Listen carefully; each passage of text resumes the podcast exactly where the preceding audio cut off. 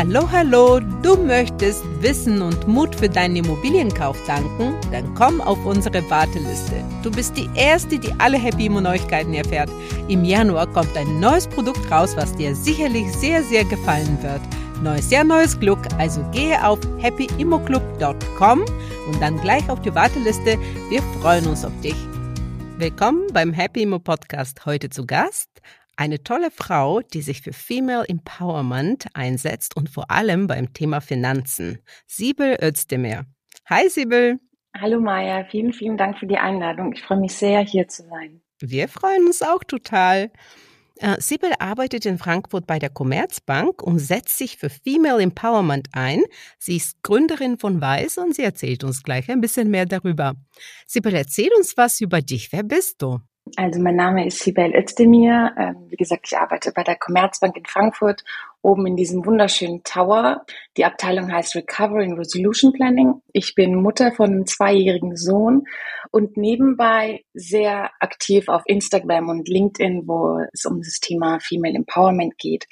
Ähm, ich versuche Frauen zu stärken, mit ihnen über Geld zu sprechen, ihnen Mut zu machen. Und ähm, wie du es gerade erwähnt hast, habe ich auch die Initiative WISE dann gegründet wo wir Frauen mit unterschiedlichen Hintergründen, ähm, sei es jetzt unterschiedliche Migration oder auch unterschiedliche Berufe, zusammenbringen und ähm, offen über Geld sprechen.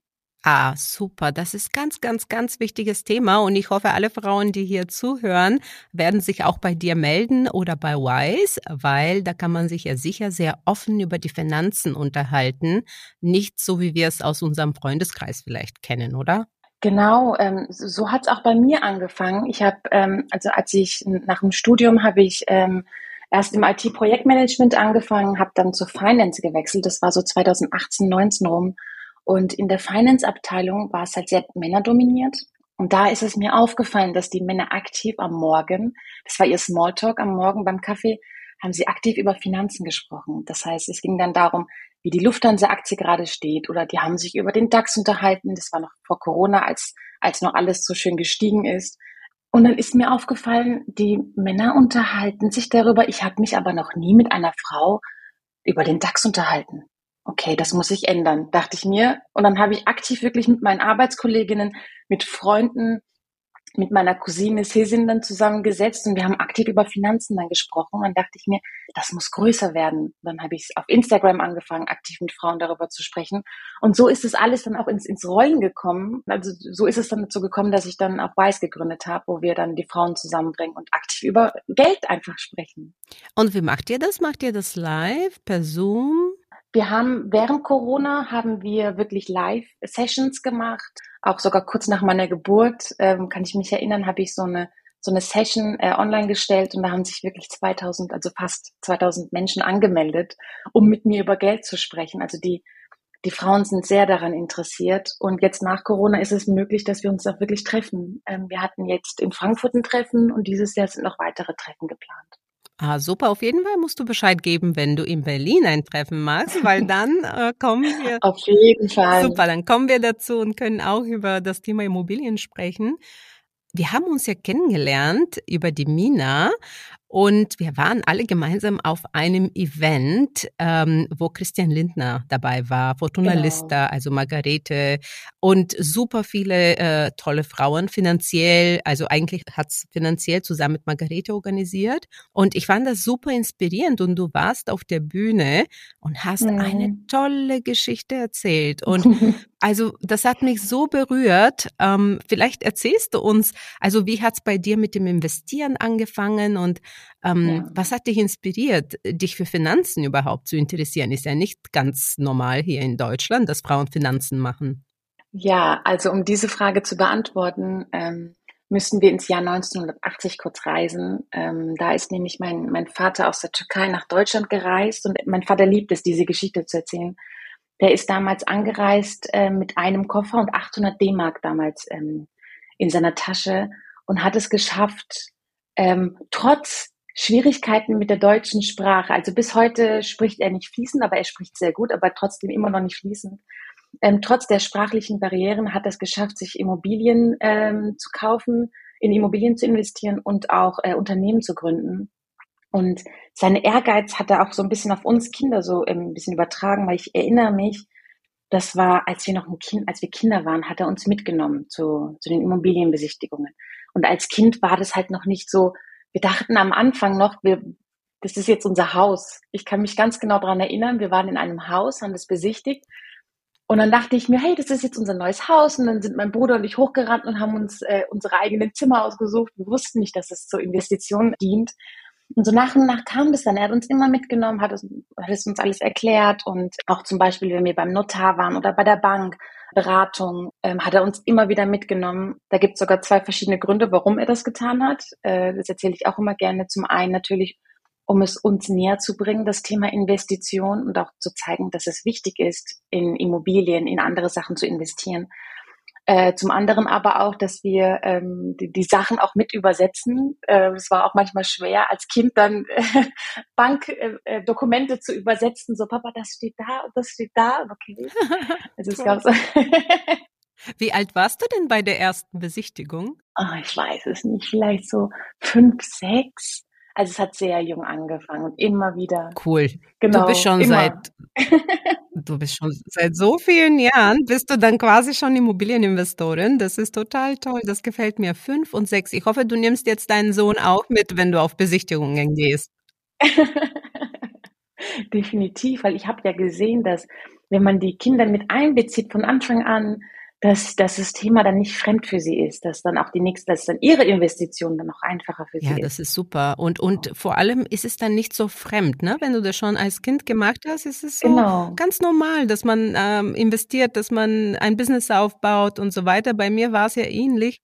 Mein genau. Opa war äh, der erste, der das bei uns so ein bisschen geweckt hat, weil ich, meine Schwester, ich, meine oh. Cousine und mein Cousin, wir haben immer im, in unserem Dorf dann gearbeitet und unser Opa hat uns immer bezahlt und zwar erfolgsabhängig teilweise. Wir hatten eine Hühnerfarm, oh, ja cool, ne? Eine Hühnerfarm und dann haben wir geimkert mit ihm und dann abhängig davon, was wir dann verdient haben. Danach, ne, nachdem wir die Hühner abgegeben haben und den Honig, wurden okay. wir bezahlt. Und weißt du, wenn du von Kind auf schon so aufwächst, ja, dann hast du ein oder hast du ganz anderes Verständnis für Business, Unternehmertum? Genau, genau. So ist es auch ähnlich, ja genau, auch so ähnliche Geschichte. Wenn man das von Anfang an so ein bisschen miterlebt, auch, ähm, auch erklären und auch aktiv, aktiv, also nicht nur mitlaufen, sondern aktiv auch was macht, ähm, ist es im späteren Leben auch ein bisschen einfacher, auch wenn es manchmal hart ist. Ich erinnere mich zum Beispiel, hat mein Vater hat er gerne gemacht, dass er uns ins kalte Wasser geschmissen hat. Ich erinnere mich, als ich 18 geworden bin, habe ich ein Auto bekommen von meinem Papa, ähm, aber auch nur unter der Bedingung, dass ich den Preis verhandle. Top. Und? Okay, ich bin neu 18 geworden. Ich habe keine Ahnung von Handeln. Mein Papa ist es halt gewohnt. Durch, auf dem türkischen Bazar wird ja nur gehandelt. Das geht ja nicht ohne. Und dann war ich da und musste, du musst den Preis verhandeln. Das war halt auch richtig schwer. Aber durch diese Erfahrungen und durch das aktive Machen habe ich es dann geschafft, irgendwie. Und jetzt fällt es mir halt auch richtig einfach. Also ich habe überhaupt gar kein Problem damit ähm, zu verhandeln, nein. wow, super. Und hast du irgendwas Besonderes gemacht, als du dieses Auto verhandelt hast? Ah, ich, ich weiß es gar nicht mehr so richtig. Es war, glaube ich, am Anfang sehr viel, sehr viel Stottern und sehr viele M's. ähm, und dann habe ich, ach genau, ich erinnere mich, ich habe dann im Internet habe ich nach einem anderen, nach einem vergleichbaren Auto gesucht, habe ihm den Preis gezeigt, dem Verkäufer und habe ihm gesagt, also hier habe ich dasselbe Auto mit demselben Kilometerstand. Ähm, entweder sie geben mir das für den, für den Preis oder ein bisschen günstiger oder ich, ich hole es mir einfach aus dem Internet günstiger. Und dann hat er gemeint, okay, ich, ich passe den Preis an. Irgendwie so, so ähnlich war das damals. Oh, toll. Weißt du, das ist interessant, weil wenn wir im Bootcamp die ganzen Frauen haben, die Immobilien kaufen wollen, der erste Schritt ist erstmal die Überwindung, dass sie überhaupt verhandeln. Weil, ne, wenn man etwas kaufen will, gewöhnlich, wir sind daran gewöhnt, wir gehen in den Supermarkt und dann haben wir da die Preise und die können wir nicht verhandeln. Aber bei Wohnungen ist es ganz anders. Und das ist so der, das Erste, das, was dein Vater letztendlich mit dir gemacht hat, ne? Geh und verhandle das. Und dann genau, eins unserer Tipps ist auch genau, such dir was Vergleichbares aus, ähm, zeig's also äh, und und nutze das als Argument, um den Kaufpreis runter zu verhandeln. Ne? Ja. Das ist Super, gut. ja, top gemacht. Ich habe eine andere Frage an dich, weil ähm, das interessiert mich brennend. Mhm. Ähm, hast du auch Brüder? Ja, vier. Ah, oh, wow, okay, sehr gut. Und die Frage ist, weil ich habe von vielen Frauen in Deutschland gehört, dass die anders behandelt werden als ihre Brüder, dass die Väter eigentlich den Brüdern erklären, wie sie investieren sollen, aber den Töchtern nicht. Und du kommst ja aus einem Land, wo ich mir denke, okay, also Gleichberechtigung und so weiter ist nicht groß geschrieben in der Türkei letztendlich, oder deine Familie kommt daher, ne? Ähm, wie, wie war es für dich? Wie war es für deinen Vater? Wie kam es dazu, dass er dich dann auch so aufgebaut hat wie deine Brüder? Also ja, Türkei ist äh, schon sehr ähm, ein Land, das sehr noch, ähm, es gibt noch sehr traditionelle Familien, ähm, aber ist auch schon mittlerweile sehr modern. Mein Vater kommt aber aus dem Osten der Türkei, wo es noch sehr konservativ ist. Aber für ihn war es irgendwie nicht relevant, ob wir jetzt Mädchen oder Jungs sind. Wir sind nämlich drei Mädels und vier Jungs, ja, Großfamilie. Da bei uns war immer was los. Ähm, aber es war ihm von Anfang an wichtig, uns Mädels das auch mitzugeben. Wir wurden nie irgendwie anders behandelt als die Jungs. Ganz im Gegenteil. Wenn die Jungs was tragen mussten, mussten wir auch tragen wenn die Jungs ähm, irgendwas gemacht haben, dasselbe mussten wir auch machen. Der hat da nicht viele Unterschiede zwischen uns gemacht. Zum Beispiel war es auch für ihn gar kein Problem, dass ich in meiner Jugend selbst Fußball gespielt habe oder ähm, männliche Sachen gemacht habe, was vielleicht auch dazu geführt hat, dass ich Wirtschaftsinformatik dann wirklich studiert habe und so der, der ITler in, in der Familie war.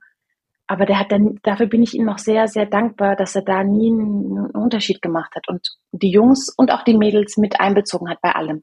Zum Beispiel, ähm, mein Vater hat ja mehrere Unternehmen gegründet und meine ältere Schwester, ähm, die Serpil, hat jetzt auch einige von den Unternehmen mit übernommen und leitet das jetzt mit ihm zusammen. Ähm, ich versuche natürlich auch immer irgendwie zu helfen, wo ich halt nur kann, ähm, das auch mitzuführen. Aber sie ist so die Haupt, äh, Hauptchefin mittlerweile geworden und nicht mein Bruder, sondern meine Schwester.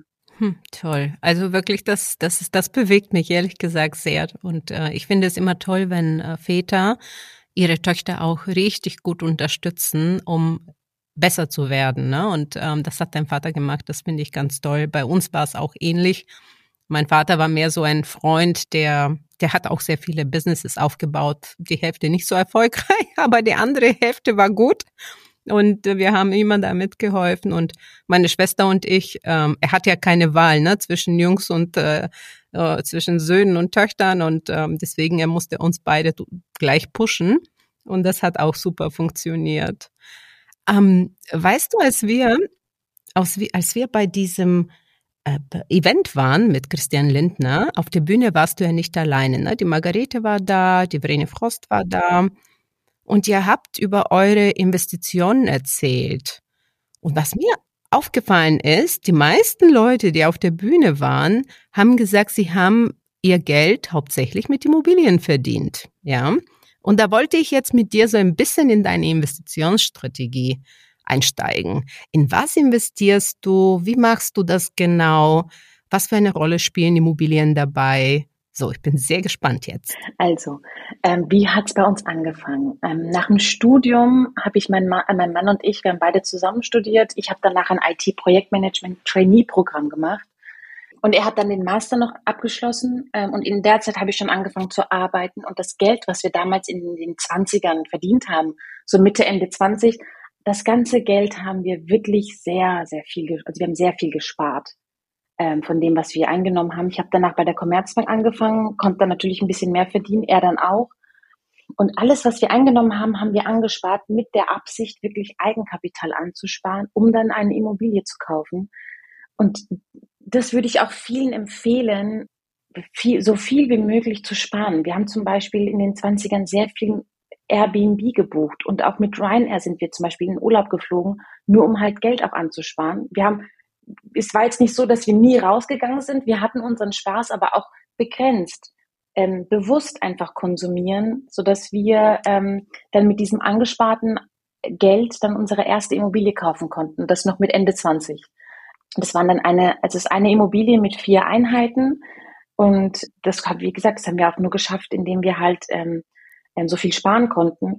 Und anschließend kamen dann ähm, ETFs natürlich dazu, ähm, mein, ETF, mein eigener ETF-Sparplan äh, für meine Altersvorsorge. Dann ähm, Einzelaktien machen wir auch, mein Mann und ich. Ich habe auch meine eigenen Aktien. Dann sind wir auch sehr stark in der äh, in der Kryptobranche unterwegs. Äh, mein Mann hat sogar äh, Krypto-Mining betrieben, macht es immer noch. Also Kryptos haben wir auf jeden Fall. Wir investieren auch in NFTs. Ich bin, wow. bin stolze Besitzerin von von äh, drei betrunkenen Entenbildern und ich, ich finde die so süß, aber es ist halt, es ist halt eine Investition. Ich, ich bin gespannt, was daraus noch wird. Aber wir sind auf jeden Fall sehr, ähm, sehr breit gestreut mit der, mit der Investition. Und das haben wir halt auch nur geschafft, weil wir von Anfang an uns die Ziele auch gesetzt haben. Was wollen wir machen? In was wollen wir investieren? Und immer offen miteinander gesprochen über die, über die, über das Geld. Und habt ihr auch Strategie für die Zukunft? Weil wenn man jetzt spart und Immobilien kauft und so weiter, dann hat man ja oft so ein Ziel vor Augen. Ich will dann und dann in Rente gehen oder ich will dann und dann reduzieren und, und später in Rente gehen und ich will so und so viel Geld pro Monat haben und so weiter. Das auf jeden Fall. Wir sind wieder dabei, äh, wieder Geld anzusparen. Ähm, um dann auch wirklich im Ausland äh, eine Immobilie zu kaufen ähm, das ist unser Ziel, dass wir im Ausland ein, ein Häuschen haben, wo wir dann immer wieder hingehen können. Und auch auf jeden Fall. Und wo? Wisst ihr schon? Ja, aber ist noch ein kleines Geheimnis. Also es ist nicht so weit weg, aber es ist noch ein kleines Geheimnis. Aber es wird, es ist auf jeden Fall toll. Und dann kann ich, kann ich gerne mehr dazu erzählen, wenn es soweit ist. Ähm, ist auf jeden Fall in Planung, ähm, die Immobilie, also ein Haus dort zu haben und dann halt natürlich früher in Rente zu gehen. Das ist auf jeden Fall auch ein Ziel von uns. Ähm, ich glaube, so ganz mit dem Arbeiten können wir beide nicht aufhören, weil wir haben das so, ich weiß nicht, wir sind beide sehr zielstrebig und können das nicht so ganz lassen. Ich habe selbst in meiner Elternzeit habe ich immer wieder geguckt, was ich machen kann, wo ich arbeiten kann, was ich tun kann. Ja. Ja, total cool. Ähm, ich finde auch, dass zu wenig Leute sich diese Gedanken machen und die aufschreiben. Ne? Dass man, ich mache, ich habe schon mit 32, glaube ich, habe ich meine erste oder früher sogar meine erste Excel-Tabelle gebastelt, wo ich gesagt habe, okay, ab dann und dann will ich so und so viel äh, Einnahmen haben aus Mieten, damit ich dann ähm, immer entscheiden kann, ob ich arbeiten gehe oder nicht. Und ich arbeite auch super, super gerne und ich mache super spannende Sachen, aber ich will die Wahl haben. Ich will nicht, ähm, wie soll ich sagen, äh, äh, unter Druck arbeiten gehen, oder? Ist, und das ist vermutlich auch eure Idee. Das stimmt. Ja. Das stimmt auf jeden Fall. Also das würde ich auch empfehlen, dass man sich, dass man sich diese Ziele, was möchte ich denn erreichen, ähm, notiert. Vor allem, man kann es ja auch berechnen, wenn man jetzt, ähm, keine Ahnung, 35 Jahre alt ist, ähm, wie viel müsste man denn ansparen, um dann irgendwann die Rentenlücke zu schließen? Das ist ja das Geld, was du, ähm, also die Differenz zwischen dem Geld, was du von der Rente bekommst und deinen Ausgaben ähm, um das zu schließen, wie viel müsstest du denn ansparen? Es gibt im Internet auch zigtausend äh, Seiten, wo du das berechnen kannst. Ähm, ich weiß aber auch, dass man bei der deutschen Rentenversicherung direkt mal anrufen kann und nachfragen kann, was man denn irgendwann dann bekommt, weil dann wird es einem bewusst, dass das nicht reichen wird. Und dann fängt man auch wirklich an, sich aktiv mit dem Thema auseinanderzusetzen und ähm, dann jetzt schon zu sparen und anzulegen, damit man dann irgendwann dann, wie gesagt, die Ziele, damit man irgendwann dann äh, ausgesorgt hat. Ja, ich bekomme immer unbedingt Ziele setzen. Ja, ich bekomme immer so einen Brief und da steht, was ich bekommen würde, wenn ich weiterhin so viel verdiene und einzahle und so weiter oder wenn ich gar nichts mehr mache. Und äh, das überrascht mich immer wieder. Also mit dem äh, Geld, was da drauf steht, werde ich nicht überleben können, ehrlich gesagt, mit meinem Lifestyle. mm -mm, mm Same, gleich bei mir. Ich wollte dich auch fragen, weil du meintest, ihr spart, aber wie macht ihr das? Setzt ihr euch ähm, zum Beispiel so ein Ziel, ich spare jetzt, äh, keine Ahnung, 500 Euro, wir sparen gemeinsam jetzt 500 Euro pro Monat zusätzlich oder wie, wie entscheidet ihr das zusammen? Aktuell bin ich noch auf Teilzeit, solange mein Kleiner noch so klein ist, ähm, bin ich jetzt gerade noch auf Teilzeit und vorher ähm, war es so, dass wir viel, natürlich vor, vom Kind kann man viel mehr sparen. Wir haben dann ein, wirklich ein Ziel gesetzt, dass wir so und so viel Prozent von unserem Gehalt sparen und so und so viel Prozent von unserem Geld dann in ETFs fließen, in, auch in mein ETF. Ähm, und direkt, wenn das Geld kommt, wird das Geld direkt weggelegt. Und das Geld existiert dann eigentlich nicht mehr für uns. Und so schafft man es dann auch zu sparen, weil das Geld, was auf dem Konto ist, das, das, das brauche ich, das verbrauche ich. Das ist einfach so. Äh, und wenn es nicht auf dem Konto ist, dann kann ich es auch nicht verbrauchen. Zum Beispiel erinnere ich mich, während des Studiums hatte ich 600 oder 700 Euro im Monat und ich war total glücklich damit und konnte alle meine Kosten damit decken. Und je mehr man verdient, desto mehr Ausgaben hat man natürlich. Und wenn man es einfach am Anfang des Monats schon zur Seite legt, ist es nicht da. Genauso haben wir es auch gemacht, dass wir uns ein Ziel gesetzt haben, so und so viel Prozent ähm, geht weg. Und jetzt, seitdem der Kleine da ist, ist es ein bisschen weniger geworden, ähm, was wir ansparen können, aber es ist trotzdem noch eine große Summe. Und was ich dazu noch sagen möchte, bevor ich es vergesse, ähm, ich konnte noch vor, also als ich voll gearbeitet habe, konnte ich noch sehr viel in meinen ETF-Sparplan einzahlen. Ähm, und jetzt, seitdem der Kleine da ist und ich jetzt auf Teilzeit bin, kann ich das ja nicht mehr machen. Ich habe jetzt nicht mehr das Gehalt, was ich vorher hatte und kann es auch nicht mehr in meinen ETF einzahlen. Was habe ich mit meinem Mann dann ausgemacht, dass er die Differenz bei mir mit einzahlt, die ich nicht einzahlen kann. Und es hat auch nur geklappt, weil, weil es mir bewusst ist und ich ihn dann auch aktiv angesprochen habe und es ist auf gar kein, also es ist gar kein Problem für ihn, dass er dann die Differenz bei mir dann mit einzahlt. Und das kann ich auch nur empfehlen, einfach aktiv mit dem Partner sprechen, damit man dann den Ausgleich hat. Ich finde das total super, dass du das gerade jetzt ansprichst, weil ich hätte, ich hätte dir genauso eine Frage gestellt zu der Partnerschaft und wie er das macht, weil wir sehen so viele Frauen, die sich nicht trauen, dieses Thema anzusprechen, die äh, sich einfach denken, ähm, ja, ich kümmere mich um das Kind, weil ich das will und dann muss ich halt einen Einschnitt nehmen. Und das muss Frauen nicht. Ne? Also man kann es mit dem Partner besprechen und das gerecht machen, weil wenn der Partner halt arbeiten geht und du also Vollzeit und du Teilzeit, dann muss ein Ausgleich stattfinden. Genau. Also das war von Anfang an auch so besprochen. Er ist mittlerweile auf 90 Prozent runter, ich auf 60 Prozent dass er mir dann auch mit dem Kind hilft und dann halt, ja, auch finanziell natürlich. Ah, oh, vorbildlich. Das finde ich ja. top. Und ich finde es auch super, wenn die Väter sich auch mehr ähm, in dem Familienleben ähm, involvieren, weil äh, die Rechnung kriegen die sonst später. Ne? Also die Kinder haben ja dann nicht so eine nahe Beziehung und so weiter. Also ich habe sehr viel äh, Therapiestunden äh, genommen und ähm, äh, zu dem Thema und das habe ich dann in vielen Fällen schon erlebt, auch von anderen, die da in den Gruppen waren, wie, wie wichtig der Bezug zum Beispiel vom, vom Sohn zum Vater wichtig äh, ist und, und äh, wie man da ja, und wie, wie, wie toll ist es, wenn der Vater auch immer dabei sind und mehr Zeit mit den Kindern verbringt, ne? Das auf jeden Fall. Also er arbeitet viel, ähm, hat auch, wir machen noch nebenbei noch so andere Projekte, aber er versucht sich so viel Zeit wie möglich für uns zu nehmen. Vor allem ist es auch wichtig, von Anfang an den, die, auf die Partnerwahl einfach zu achten. Kann ich mit diesem Menschen zusammen unsere Ziele erreichen? Kann ich mit ihm wirklich investieren? Kann ich mit ihm offen über Geld sprechen? Ist es wirklich ein Partner fürs Leben? das ist halt auch wichtig am Anfang ähm, einer Beziehung, dann, diese Fragen einfach zu klären, ob man sich das halt zutraut. Ich meine, wir, wir haben ja auch in Immobilien investiert und es ist wichtig, dass man, dass man, dass man das gemeinsam angeht, dass es halt ein Partner fürs Leben ist. Ja, total. Und dass er fair ist, ne? Dass er fair mit den Finanzthemen mit dir umgeht. Genau. Das ist auch sehr wichtig. Ja, und zurück zum Thema Immobilien. Du meintest, ihr habt eure erste eigene Immobilie im 2020 gekauft.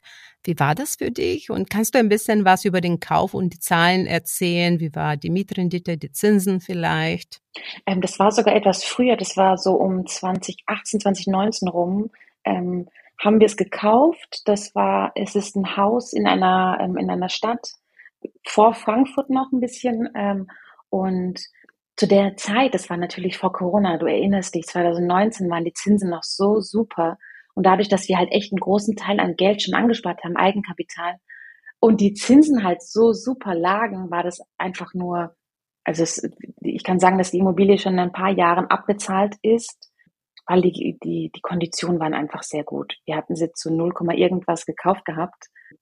Ich, ich weiß die genaue Zahl, ich wollte es jetzt nicht hier sagen, aber das war halt echt ein Glückstreffer, ähm, wo wir direkt zugeschlagen haben. Mittlerweile sieht es natürlich ein bisschen schwerer aus, aber es ist nicht unmöglich aktuell mit den aktuellen Zinsen. Ja, wir finden auch, also da muss man halt einfach besser verhandeln, ne? Die gleichen Skills genau. aus deiner ersten Verhandlung mit dem Autohändler muss man ja jetzt auch einsetzen. und viele, wir sagen immer viele Angebote abgeben. Von zehn klappt vielleicht eins, aber dann richtig gut. Und wir sagen immer, versucht so zu kaufen, dass die Miete alle Kosten deckt und die Zinsen und die Tilgungen auch. Und dann ist es auch ein guter Deal, vor allem heute, wo die wo äh, Zins und Tilgung ziemlich hoch sind, hm, dann, wenn man jetzt kauft, kann es sein, dass es später das Ganze eine richtig, richtig gute Investition wird. Bei mir war es so. Ich habe ähm, in Frankfurt gekauft im Jahr 2009 und damals waren ja die Zinsen höher. Also ich hatte Kreditrate von 6 Prozent. Ja, und dann habe ich 2017 ungefähr refinanziert und dann war ich bei Kreditrate von 2,5 oder sowas, ja.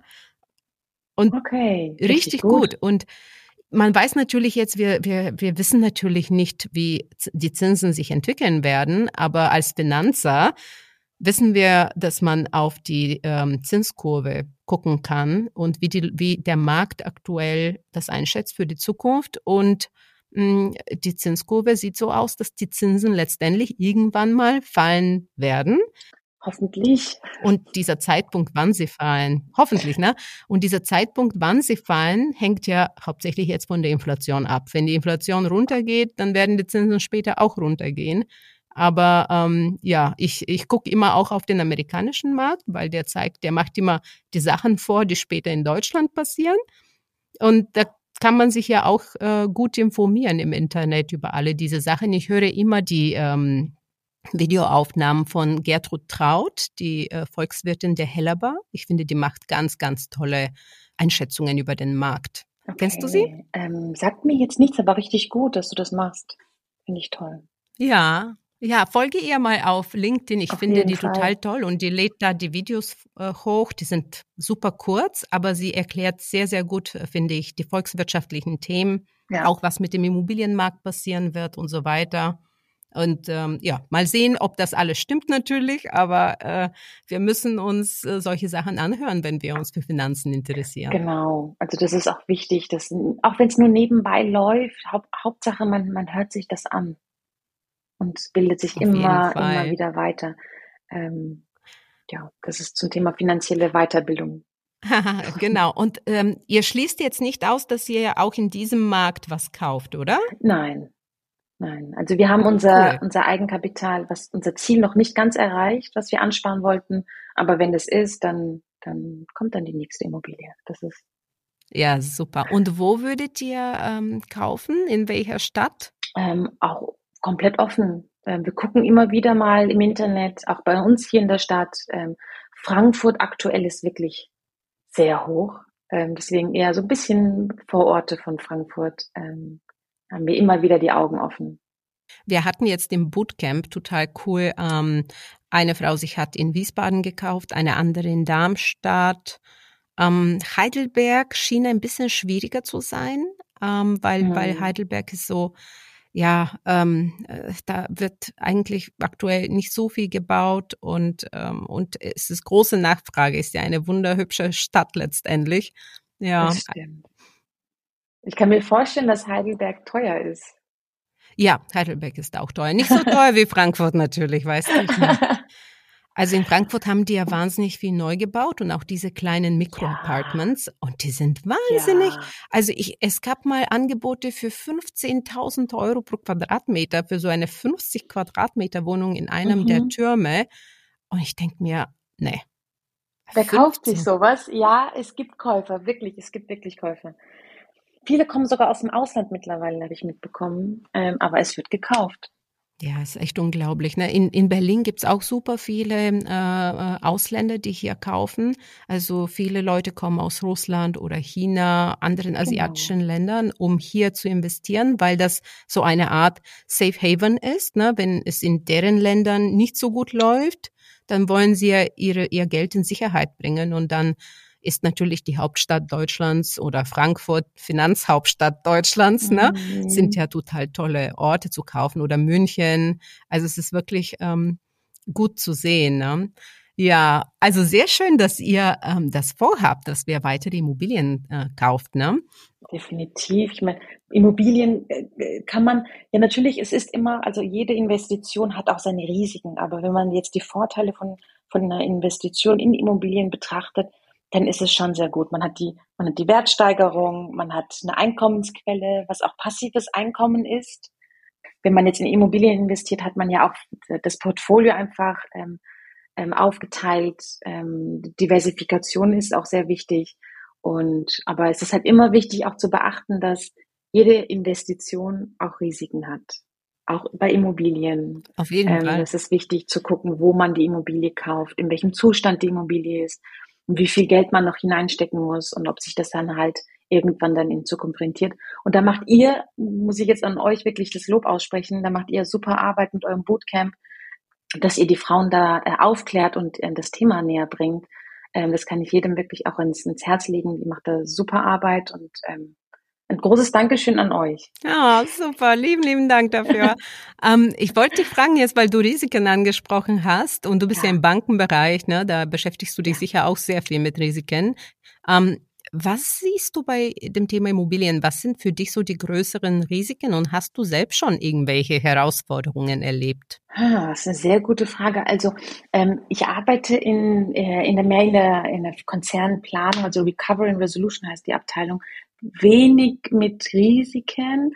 Aber was ich jetzt so privat mitbekommen habe, ist halt, ähm, es gibt, wenn man jetzt im Ausland zum Beispiel investiert in Immobilien, ähm, ich nehme jetzt mal Türkei als Beispiel. Das hatten wir auch letztens mit meinem Mann, dass wir in ein Haus in der Türkei investieren wollten. Da hast du halt die Risiken. Wie lange geht das noch gut? Auch Häuser am Strand ähm, sind, kann es halt passieren, dass die sehr schnell sich abnutzen, dass, ähm, dass man sehr hohe Nebenkosten hat, eventuell auch. Also das sind so die Risiken, die jetzt, die mir jetzt gerade so einfallen. Oder auch halt in einer Gegend, die jetzt nicht so beliebt ist. Ich meine, in der Türkei ändert sich ja auch die ändern sich die beliebten Orte. Letztens war es noch Cheshmere, dann ist es Antalya und dann ändert sich es auch wieder. Und es kann sein, dass wenn man eine Immobilie kauft, dass man die auch nicht mehr los wird. Zu einem guten Preis. Oh ja, das ist mir auch schon mal passiert, ehrlich gesagt. Aber nicht mit einer, mit einer Wohnung oder Haus, sondern mehr so mit einem Grundstück, was ich dann, ähm, ich dachte, das wird sich ganz toll entwickeln. Ja, genau. In Bulgarien, lustigerweise, auch am Meer. ähm, weil es wurde ein Golfclub gebaut, direkt neben meinem Grundstück. Und ich dachte, ah, wenn der Golfclub gebaut ist, dann verkaufe ich richtig teuer. Und dann wurde der Golfclub gebaut und oh. ich finde keinen Käufer jetzt. Zum Glück ist es ein sehr kleines Grundstück und ich habe nicht so viel Geld reingesteckt, aber ja, so kann man sich ja auch irren. Genau, und das sind halt eine der Risiken. Aber es ist halt, äh, bei jeder Investition hat man Risiken. Es ist wichtig, da einfach zu gucken, ist man bereit dafür? Ähm ich sage aber auch immer, äh, natürlich hat jede Investition Risiken. Aber es ist auch ein Risiko, nicht zu investieren, weil wenn du nicht investierst, ist Fall. es ganz sicher, dass dein Geld von der Inflation aufgefressen wird. Ne? Und das ist eigentlich schlimmer genau. fast. Dann lieber investieren. Lieber investieren, auf jeden Fall. Oh, lieben Dank, Sibyl, äh, dass du da bist für uns. Und jetzt habe ich noch die letzte Frage. Wir haben ja oft Anfängerinnen bei uns, ja. Was wären deine Top drei Tipps für Anfängerinnen, wenn sie jetzt mit dem Investieren starten? Ähm, mein Tipp Nummer eins ist, achtet auf eure Ausgaben. Es ist wichtig, mehr Geld einzunehmen, als man ausgibt. Das ist unglaublich wichtig. Direkt am Anfang des Monats das Geld sparen. Und ähm, was auch noch ein Tipp ist, ist, ihr könnt auch auf Instagram den Konten entfolgen, die euch ähm, das Gefühl, kein gutes Gefühl geben. Weil ich sehe das immer, wenn ich jemanden folge, der jetzt die hundertste Chanel-Tasche hat und ich dann das Bedürfnis habe, ich möchte jetzt auch eine wunderschöne Chanel-Tasche haben, aber dann denke ich mir, ich brauche das aktuell nicht. Und dann kommt es halt auch vor, dass ich den Leuten dann entfolge, wenn sie mir einfach kein gutes Gefühl geben. Also auf die, auf die Ausgaben achten, achtet auf die Impulskäufe. Ähm, wenn man jetzt zum Beispiel irgendwas mit 70 Prozent Rabatt kauft, gibt man am Ende trotzdem das Geld aus. Ähm, dann zweiter Tipp ist, ähm, lasst euch am Anfang nicht von den ganzen Finanzbegriffen abschrecken. Wir haben, das habe ich auch ähm, in Berlin bei der Veranstaltung gesagt, wir haben auch angefangen bei Null. Wir sind nicht auf die Welt gekommen und wussten direkt, was Aktien sind. Wir haben ja auch bei Null angefangen, bei den Begriffen, ähm, was das alles ist, haben uns dann nach und nach eingelesen. Auf YouTube gibt's unglaublich tolle Videos von, von Finanzfluss, Finanztipp. Ähm, Margarete macht einen tollen Job in dem Bereich und auch die, die von Finanziell, die Zeitschriften machen einen tollen Job. Die erklären dann auch wirklich diese einzelnen Begriffe und es ist so einfach am Anfang, das zu lernen. Man muss halt sich erstmal rantrauen und dann einfach machen. Und genau, jetzt kommen wir auch zum dritten Tipp, anfangen. Learning by doing, ähm, sich selbst, wie ich es auch am Anfang des Gesprächs gesagt habe, manchmal ins kalte Wasser schmeißen. Ähm, und das ist wirklich manchmal das Beste, was es gibt, sich selbst ins kalte Wasser zu schmeißen und das einfach zu tun. Oh, das ist ein tolles Schlusswort. Schmeißt euch ins kalte Wasser, Ladies, und fangt an zu investieren. Und ganz wichtig, nehmt eure Kinder auch noch mit, so wie genau. Isabel das gemacht hat und ihr Papa und gebt den Kindern auch mehr Wissen über Investitionen und dann können sie ja später auch sehr erfolgreich investieren. Lieben, lieben Dank, dass du da warst, Sibel. Ich freue mich, dass wir diesen Podcast aufgenommen haben. Danke, Maya. Es hat mir sehr viel Spaß gemacht und ich freue mich auf die Folge. Vielen, vielen Dank. Gerne. Ciao, ciao. Tschüss.